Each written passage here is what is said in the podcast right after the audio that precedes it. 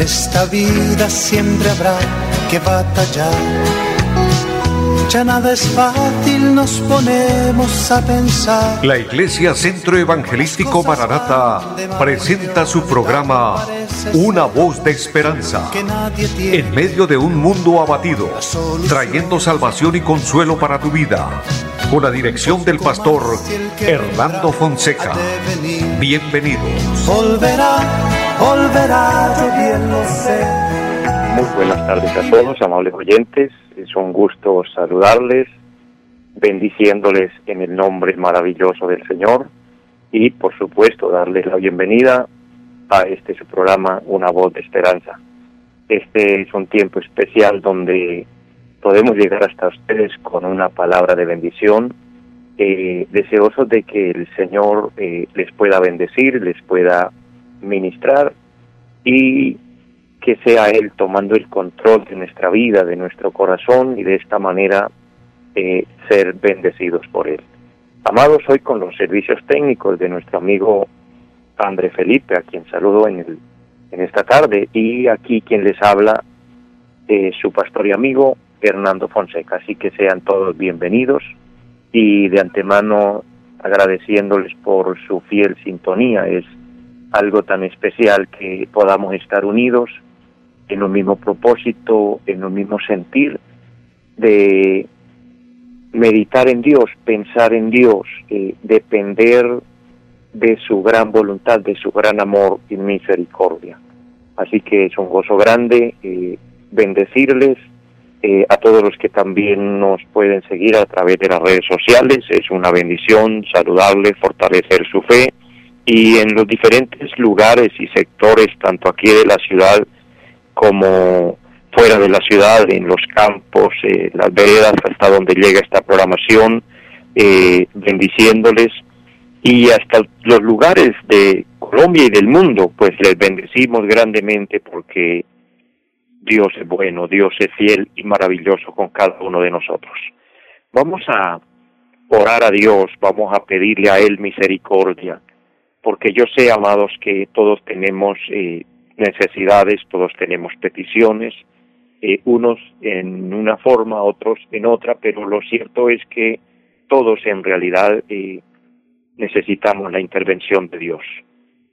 Muchas veces no vemos eh, la situación de la persona que de pronto está a nuestro lado, y quizás nuestro vecino, quizás muchas veces las mismas personas que conviven bajo el mismo techo y no sabemos qué puede estar sintiendo, cómo puede estar pasando, porque hay problemas internos que solamente la persona y Dios conoce, hay también problemas de enfermedades, dolencias que solo el que las sufre eh, sabe, pero amado Dios sí lo sabe todo, y Dios es bueno, y Dios nos puede ayudar, solo que le pidamos con fe, solo que nos acerquemos a Él creyendo, esa es la promesa de la palabra, si nosotros creemos que vamos a ser bendecidos por Él.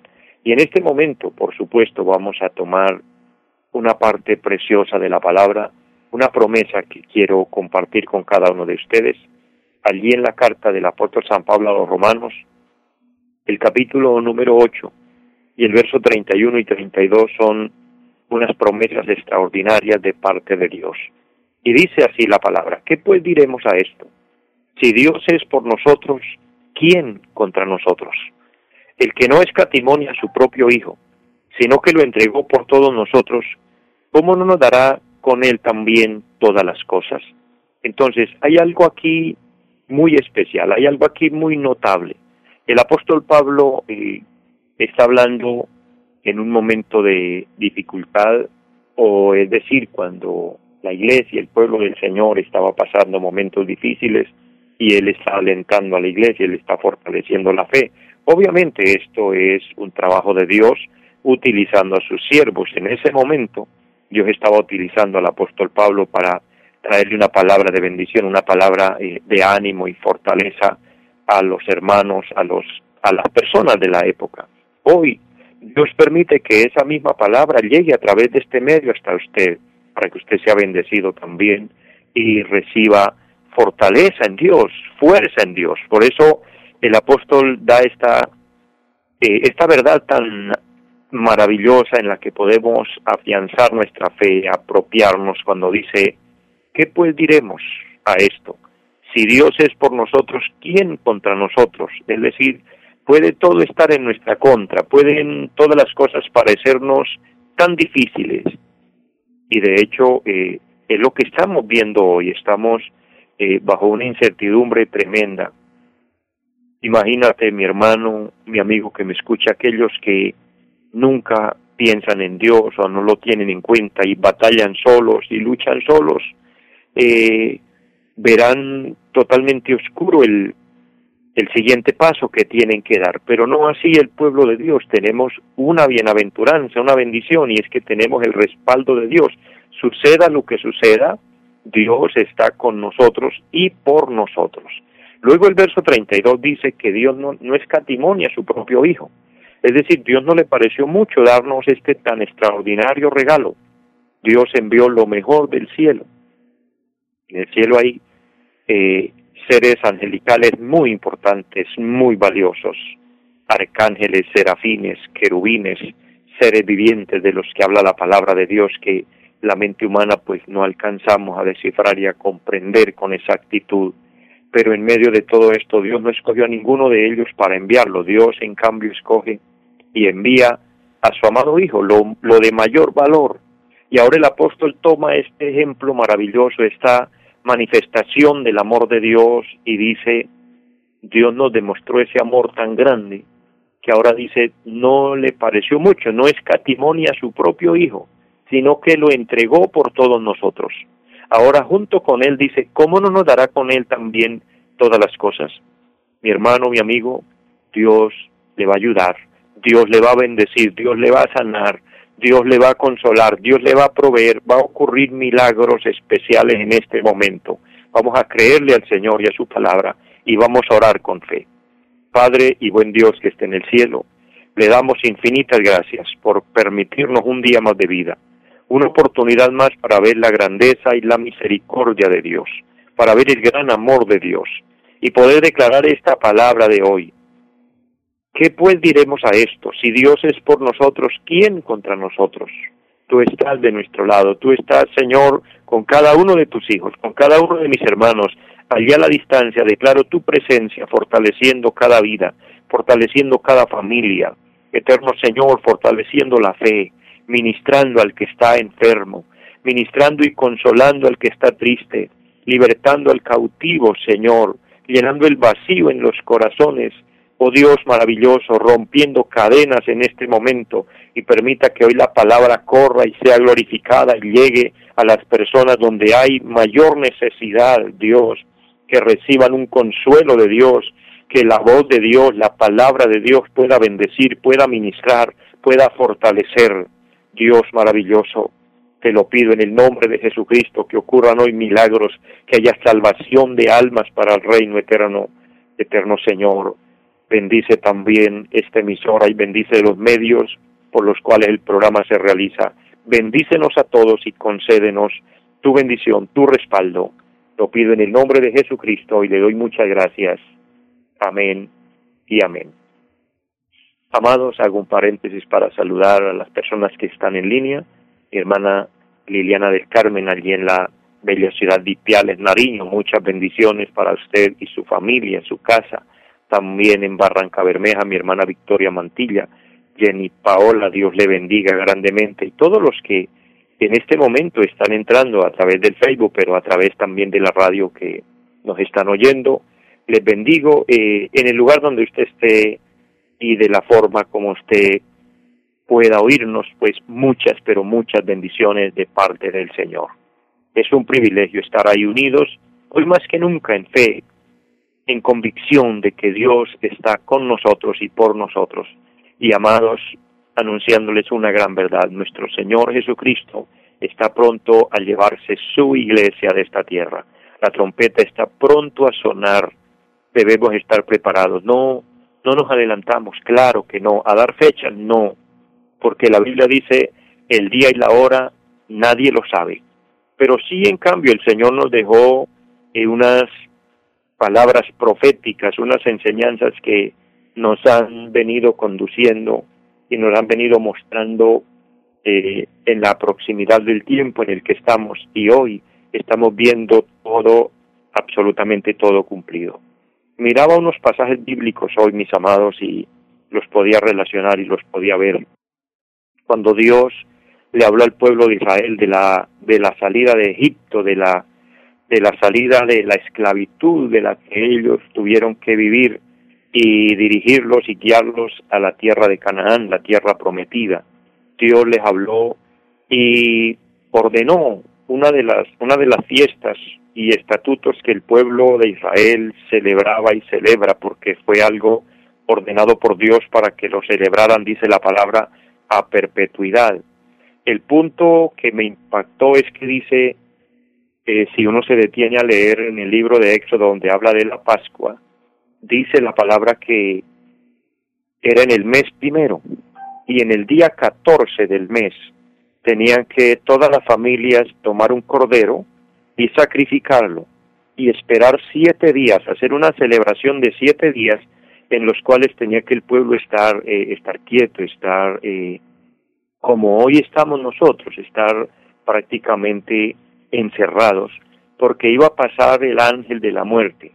Y esto era lo que traería la última de las plagas en Egipto, que era la muerte de los primogénitos, pero también esto eh, traería la liberación para el pueblo, es decir, la, la nación de Israel saldría a disfrutar de la libertad y dirigirse a la tierra prometida.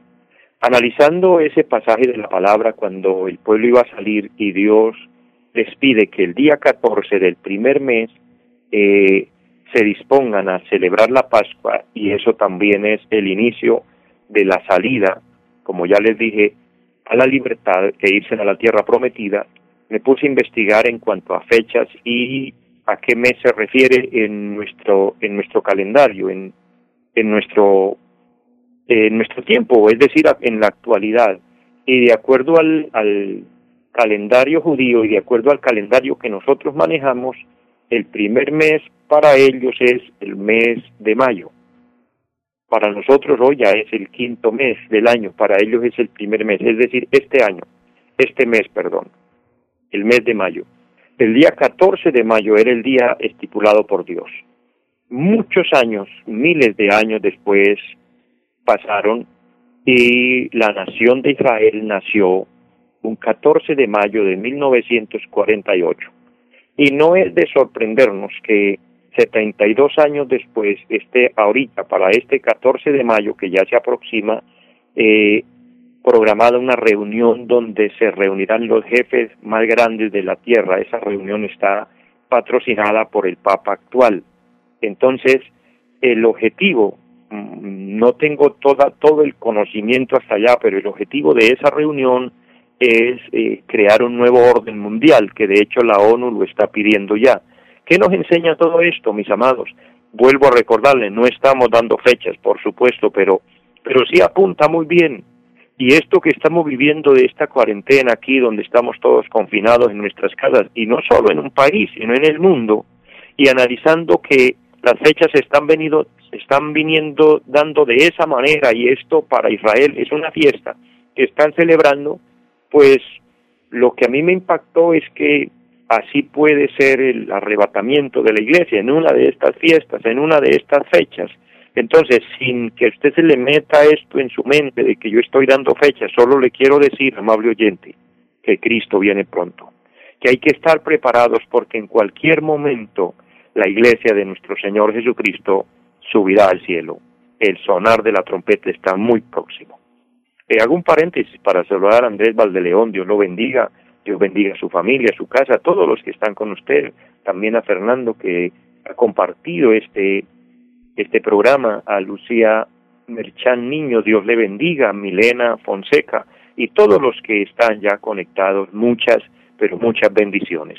En este momento quiero que vayamos a la palabra y concretando esta parte, este anuncio importantísimo de lo que es el arrebatamiento de la iglesia, lo que es irnos con Cristo, el Señor ha puesto en mi corazón hoy que vayamos a una palabra allí en la primera carta a los Corintios, capítulo número 15, y el versículo número 50. Vamos a leer este, este versículo. Este es un capítulo extenso en sus Biblias, ahí lo puede encontrar quien está leyendo y quien está viendo a la luz de la palabra. Me gusta siempre hablar y motivarle para que el que pueda comprobarlo en su Biblia pueda enterarse de que cuando yo transmito una palabra está respaldada y apoyada por el texto sagrado.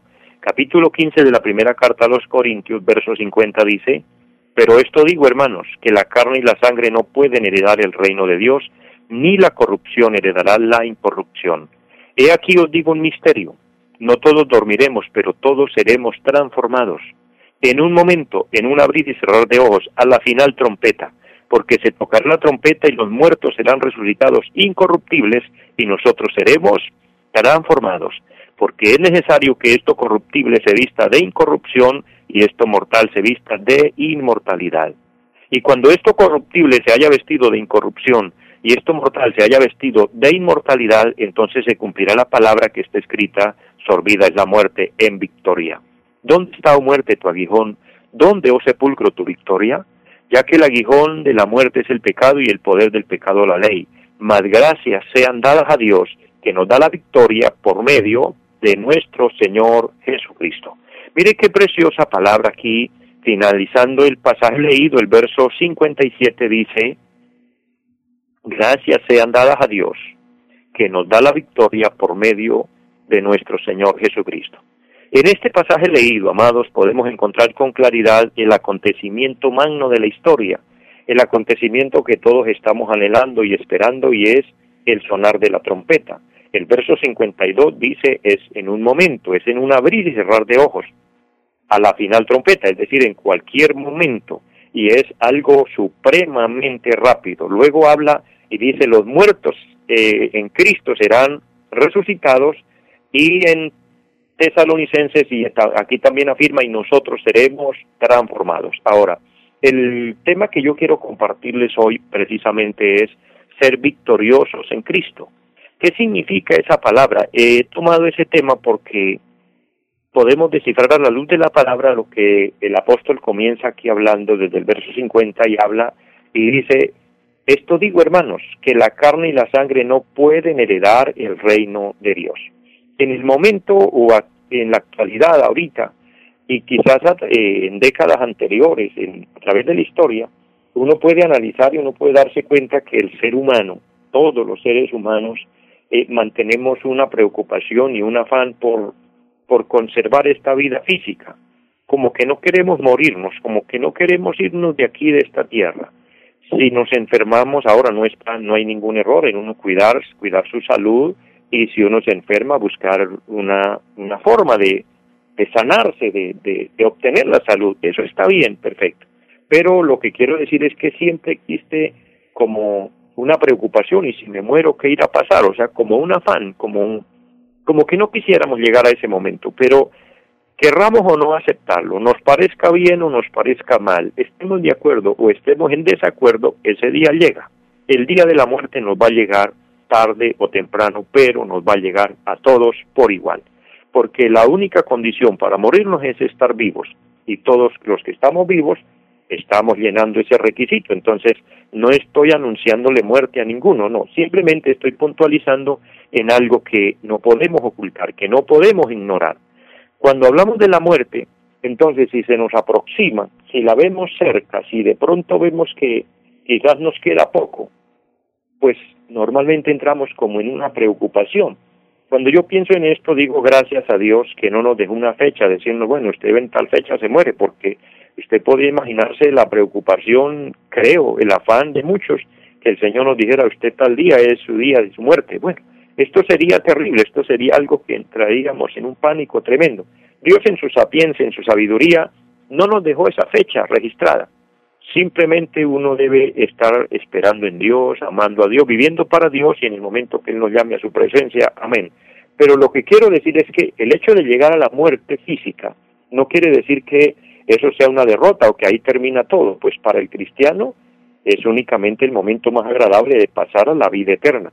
Ahora nos, nos podemos dar cuenta a la luz de la palabra que el apóstol dice, la carne y la sangre no pueden heredar el reino de Dios. Mire, tanto nos preocupamos por este cuerpo, por esta carne y la sangre que corre por nuestras venas, Pero aquí nos dice con claridad la palabra, la carne y la sangre no pueden heredar el reino de Dios. Entonces, ¿qué verdad bíblica está aquí reluciente? ¿Qué verdad bíblica está saliendo aquí?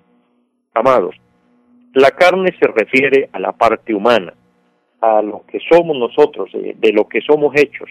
Somos hechos del polvo y al polvo volveremos, eso está establecido por Dios. Entonces, esta carne se va a quedar aquí. Por otro lado, cuando dice la sangre, la sangre se refiere al linaje o a la genealogía o a la descendencia de la que nosotros venimos.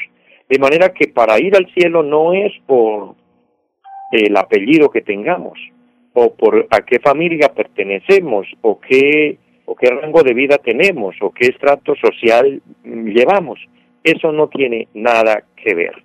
Y eso está registrado en la palabra. En, la, en el Evangelio de San Juan, el capítulo 1 y el versículo 12 dice, mas a todos los que le recibieron, a los que creen en su nombre, le dio potestad de ser hechos hijos de Dios, los cuales no son engendrados de sangre, ni de, ni de carne, ni de voluntad de varón, sino de Dios. De manera que no es por prestigio humano, no es por votación, no es por el buen apellido o el buen nombre, sino que es precisamente por haber aceptado a Cristo en nuestro corazón. Algún paréntesis para decirles, si usted tiene a Cristo en su corazón, lo felicito y lo bendigo. Usted es acto para el arrebatamiento de la iglesia, solo que nos mantengamos consagrados, santos, sin contaminación de pecados, sin mancha, pidiéndole al Señor que tenga misericordia de nosotros. Si alguien me oye y no lo ha hecho, mi amado amigo que me oye, esta es la oportunidad. Acepta a Cristo, porque pronto este misterio se hace real. La trompeta está a punto a sonar. Y cuando la palabra habla de que la carne y la sangre no pueden entrar al reino de los cielos es porque el Señor sabe lo que es este cuerpo, esta carne humana. Cristo lo dijo de esta manera en San Mateo 24, 41. Si usted está apuntando eh, citas bíblicas, le vuelvo a repetir, San Mateo 26, 41 dice que nuestra carne es débil. El Señor dijo, he aquí el espíritu a la verdad está dispuesto, pero la carne es débil. La carne, esta parte humana, es débil. Por eso se deja llevar por las cosas de la vida se deja llevar por las tentaciones, se deja llevar por eh, las debilidades y es ahí donde se falla delante de Dios. Ahora, el Espíritu Santo eh, declara también que la carne se opone contra el Espíritu de Dios, contra la voluntad de Dios, habla del cuerpo humano. Por eso para muchos les es difícil reconocer a Dios, para muchos se encuentran como como un tropiezo en Cristo. Cristo lo dijo en una ocasión, bienaventurado el que no haya tropiezo en mí. A muchos no les gusta, como dijo el mismo Cristo en San Juan capítulo 3 versículo 17, yo soy la luz, pero los hombres aman más las tinieblas que la luz porque sus obras son malas y no vienen a la luz para que sus obras no sean descubiertas. Porque alguien dice, no me gusta que me hablen de Dios, no me gusta que me hablen de religión, porque de inmediato me van a decir que estoy mal, quieren que yo cambie cosas y es mi vida y yo tengo que vivir a mi manera. Entonces, esa actitud es una actitud puramente humana. Por eso el Señor habla con claridad, el Espíritu Santo habla. Romanos capítulo 8 y el versículo número 7 dice, por cuanto los designios de la carne son enemistad contra Dios porque no se sujetan a la ley de Dios, ni tampoco pueden. Entonces es terrible, es tremendo esta parte humana que es difícil someterla, que es difícil eh, llevarla al, punto donde Dios quiere que esté y que humanamente no podemos. ¿Qué es lo que necesitamos ahí? La ayuda bendita de Dios, la ayuda del Espíritu Santo de Dios. ¿Cómo viene esa ayuda? Cuando nosotros aceptamos a Cristo, recibimos el perdón de nuestros pecados y como garantía recibimos el sello del Espíritu Santo. Por eso ese es el conducto, esa es la forma para nosotros obtener vida eterna y ser aptos para si ahora mismo suena la trompeta, irnos con el Señor y no hay problema. Y si la muerte nos sorprende, igual nos vamos con Cristo a la eternidad y no tenemos inconveniente. La parte humana quisiera no aceptarlo, la parte espiritual llama porque sí lo hagamos. Mis amados, mi tiempo se termina por hoy y alcancé únicamente dar un pequeño panorama de este tema. Si Dios nos presta la vida, el día de mañana continuaremos, avanzaremos sobre este tema importante qué significa ser victoriosos en Cristo. Les amo mucho a todos, les bendigo grandemente y recuerden siempre, Cristo viene pronto. Feliz tarde. Volverá, volverá, yo bien lo sé. Los invitamos a nuestra reunión en los días martes 7 de la noche, culto de oración. Jueves 7 de la noche, enseñanza bíblica. Domingos 9 y 30 de la mañana, culto para toda la familia. Y 5 de la tarde, culto evangelístico. Los esperamos en la carrera séptima, número 371, Barrio Amaral Piedecuesta. Llámenos al 318-767-9537. Volverá, volverá, volverá. En esta vida siempre habrá que batallar. Ya nada es fácil, nos ponemos a pensar. La Iglesia Centro Evangelístico Mararata presentó su programa Una voz de esperanza. Los esperamos en nuestra próxima emisión. Volverá, volverá, yo bien lo sé. Y mi alma ya se desespera por volar.